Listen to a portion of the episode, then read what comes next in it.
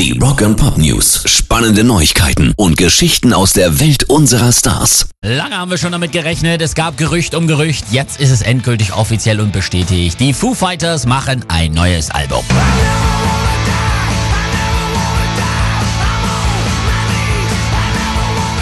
Wir fahren nächste Woche nach Hause und fangen an, ein neues Foo Fighters Album aufzunehmen. Kündigte Frontmann Dave Grohl jetzt während des Headliner-Gigs der Band am Wochenende im Rock in Rio, Brasil an. Alle sind optimistisch, dass sie dann im nächsten Jahr die neue Scheibe präsentieren können. Rock and Pop News. Ganz anders sieht das leider bei Van Halen aus. Da soll jetzt wohl tatsächlich endgültig Schluss sein.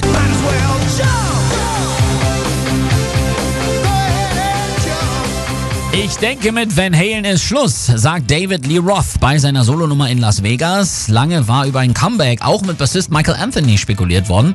Dem setzt der Frontmann jetzt aber ein jähes Ende und das hat wohl auch was mit Gitarrist und Namensgeber Eddie Van Halen zu tun, denn der Sänger sagt weiter, Van Halen wird nicht in der Weise zurückkommen, wie du es kennst. Und abgesehen davon hat Eddie seine eigene Geschichte zu erzählen. Es steht mir nicht zu, für ihn zu sprechen das wohl sein mag. Klingt sehr endgültig und auch sehr schlecht. Das ist ja wirklich sehr, sehr schade. Pairs Rock and Pop News.